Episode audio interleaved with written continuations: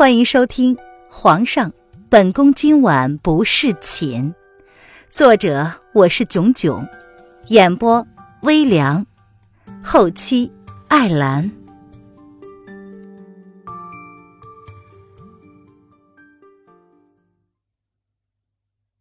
第一百零六章：寻找九妹。离国。第二天，风清晨便动身离京了。他的身边只带了一个随行的贴身侍卫，名字叫少保。此人长相普通平凡，为人老实木讷忠厚，非要跟在风清晨的身边。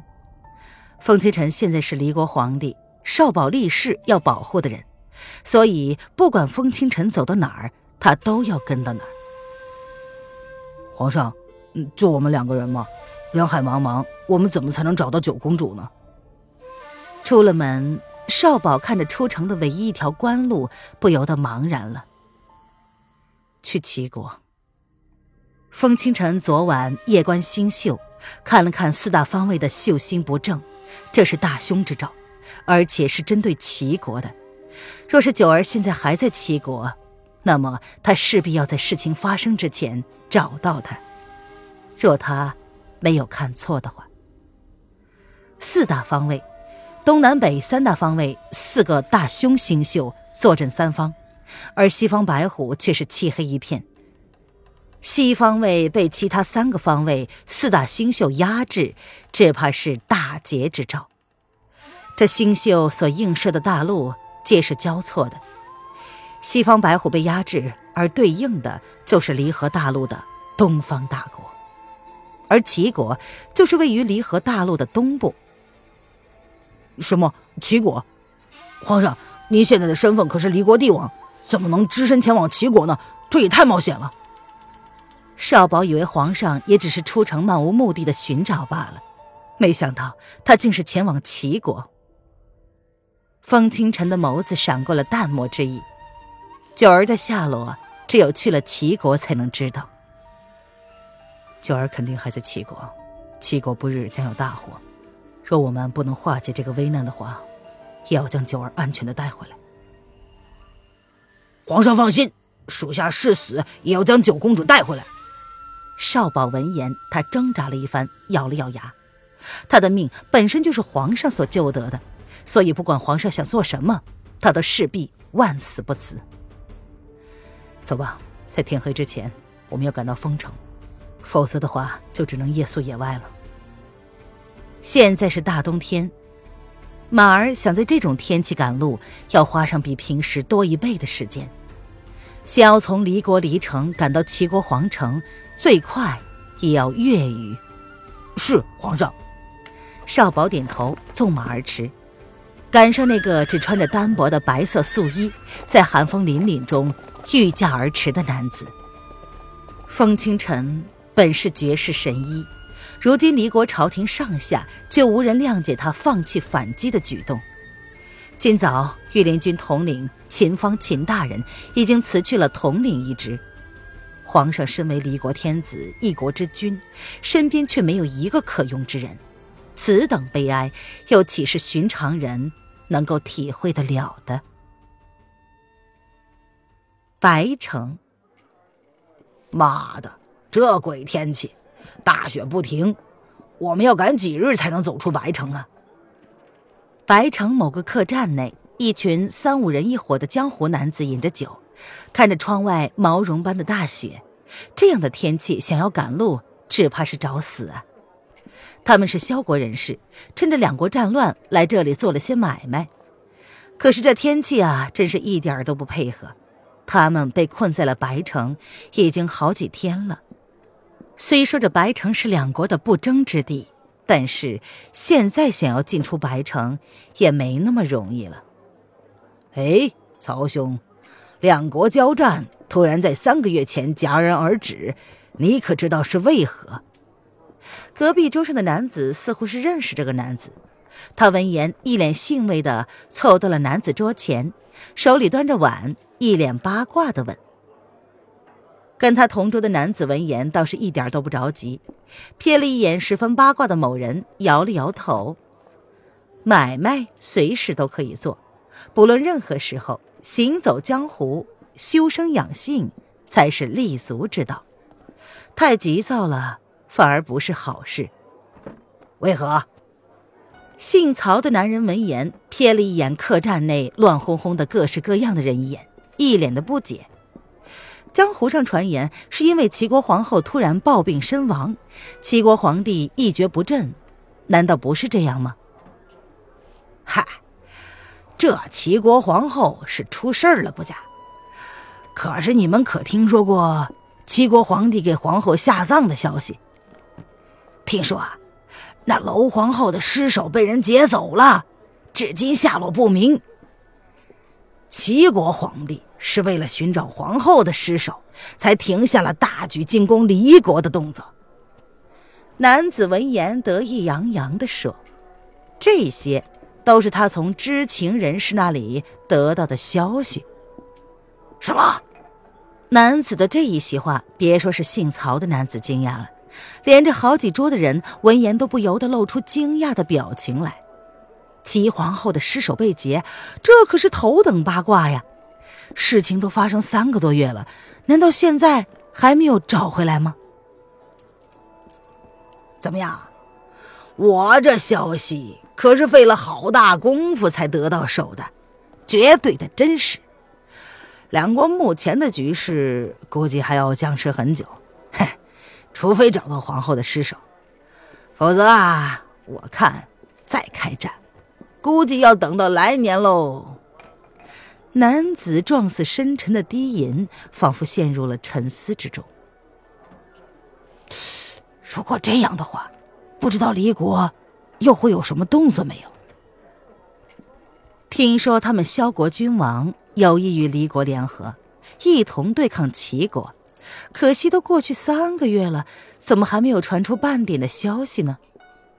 他们虽是江湖人士，但是也有自己的国家。若是离国沦陷，那么下一个成为齐国箭靶子的就剩下萧国了。萧国君王倒是看得出局势，只是早前没有主动的提出帮忙。不知道是离国刚死去的那个桓帝太过刚愎自用，太过于自信。还是因为萧国皇帝想要主动权，等着离国主动求助，结果演变成了现在的局面。哎，你们听说过没有啊？离国的新帝是素有绝世神医之称的清晨公子，恒帝的第七个儿子。这风清晨即位之后啊，毫无作为，空有神子之称，却没有力挽狂澜之能。离国上下可是对他十分鄙视啊。又有人加入了八卦的行列之中。这里是白城，任何言论都不受人限制，这也是他们愿意在白城聚集的一大原因。不知道啊？哎，听说这新帝几个月前擅自放走了齐国的长公主，呃呃，那个大将军的养女南宫丽，估计这其中啊，可能是有什么隐情吧。嘿嘿，英雄难过美人关。难道你没有听过娄皇后那个震惊齐国上下的绝世一曲《爱江山更爱美人》吗？本大爷可是听过百花剧的花魁唱过，那真真是了不得。哎，我也听过，听了那曲子，真的难以想象一个女子会唱出如此大气的曲子来。怪不得齐国皇帝对她情有独钟，为了她废了后宫三千。只可惜啊，这样的奇女子也终究逃不过红颜薄命的命运。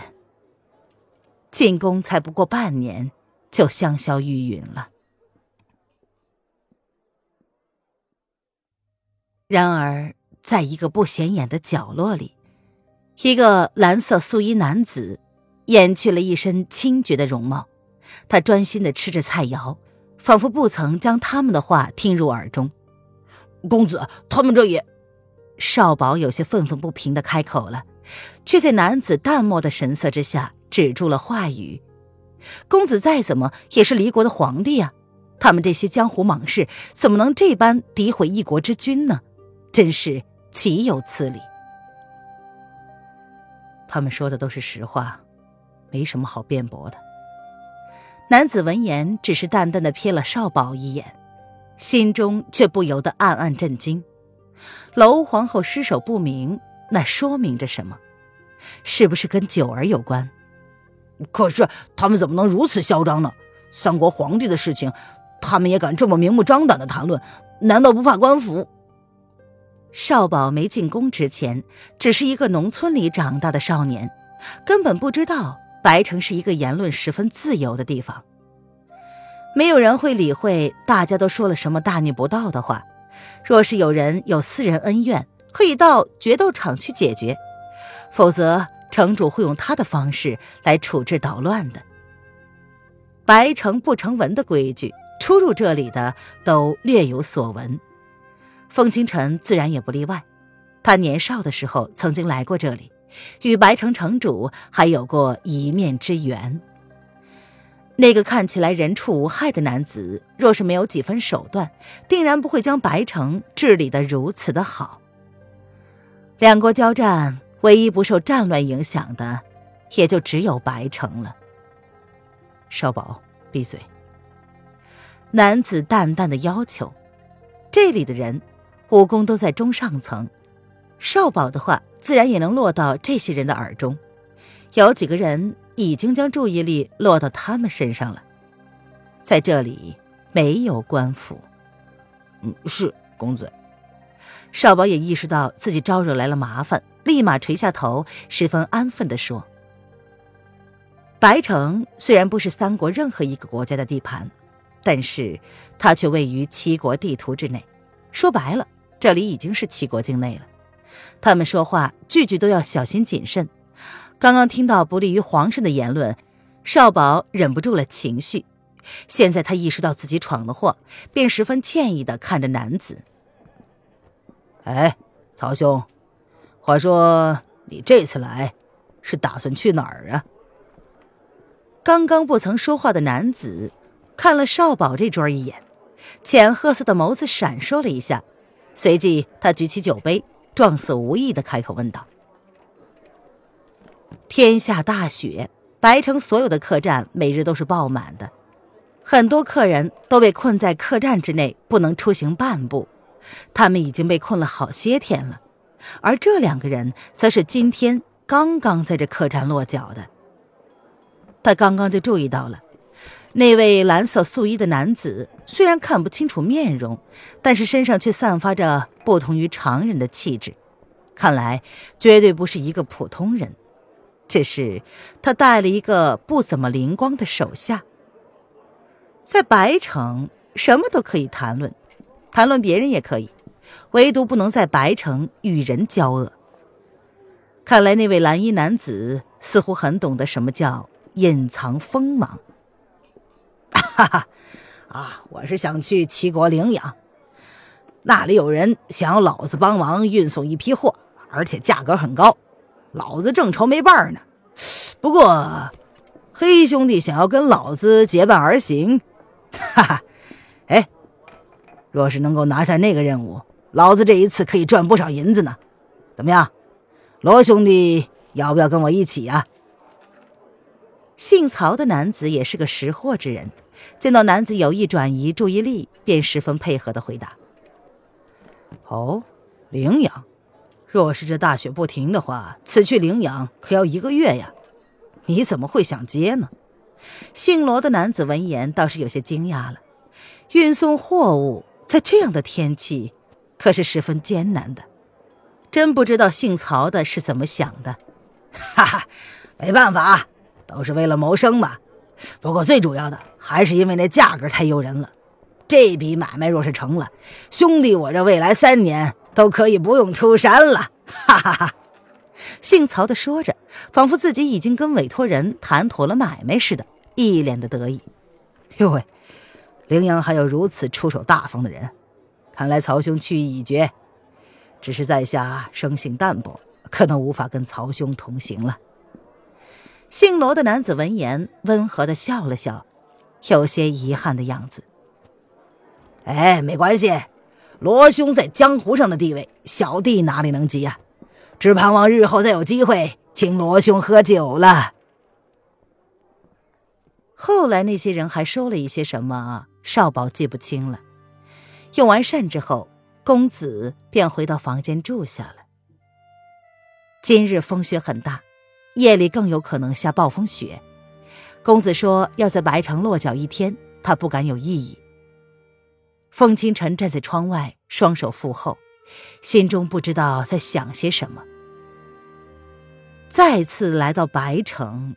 一切却都变得不一样了。他不再是无忧无虑的清晨公子，而是一个山河破碎的一国之君。没有人明白他的苦楚。若是他继续发动反击，离国百姓只会越来越苦。萧国君主确实发来函件，要助他攻打齐国，可是他又怎么会不知萧国的打算？即便他赢回了城池，最终也是离国跟齐国两败俱伤。萧国的皇帝为人阴险狡诈、残暴不仁，若自己选择与狼为伍，离国的政权若是落到了萧国的手中，那离国的百姓从此再无安稳之日。他在离国一日为君，他就只能权衡利弊，将离国的利益压在曾经帝王星降落过的齐国。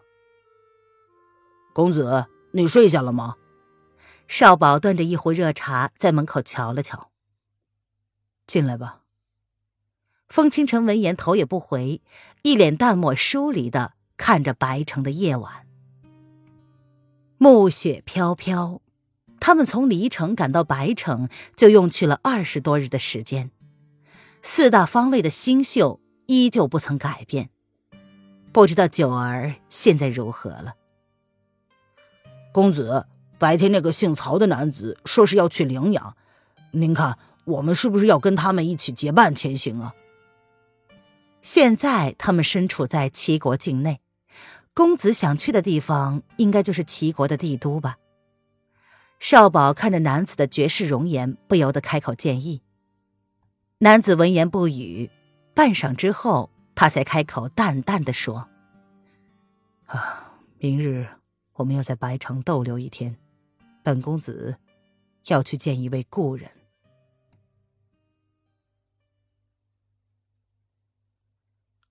林渊记得自己第二天醒来的时候，弦月不在身边，而坐在桌子旁边的人，却果真是他所认识的那个芙蓉。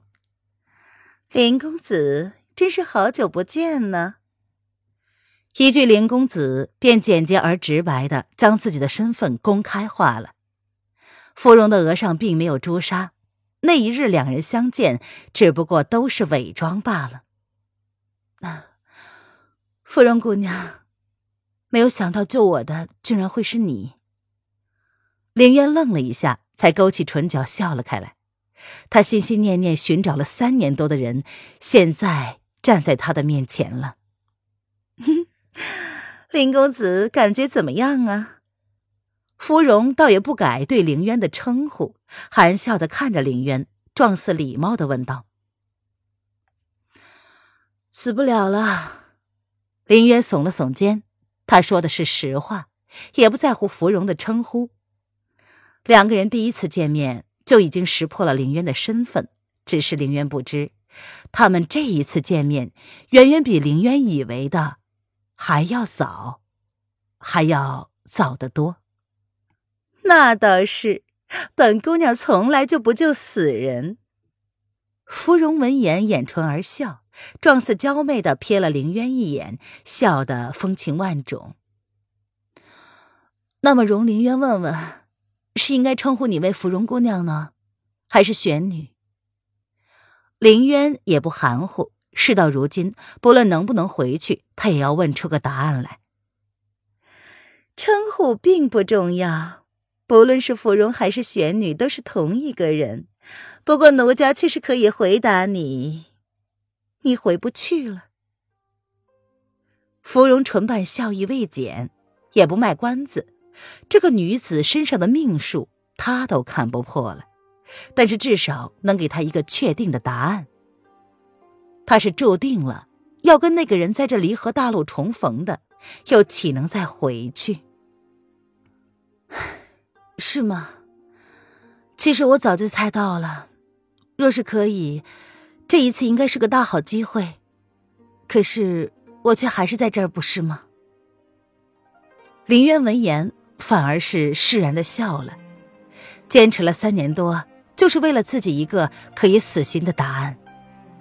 明明应该失落的，可是林渊却奇异的有一些欣慰。至少他可以心无旁骛的在这个世界生存，将自己的第二次生命活得更加精彩。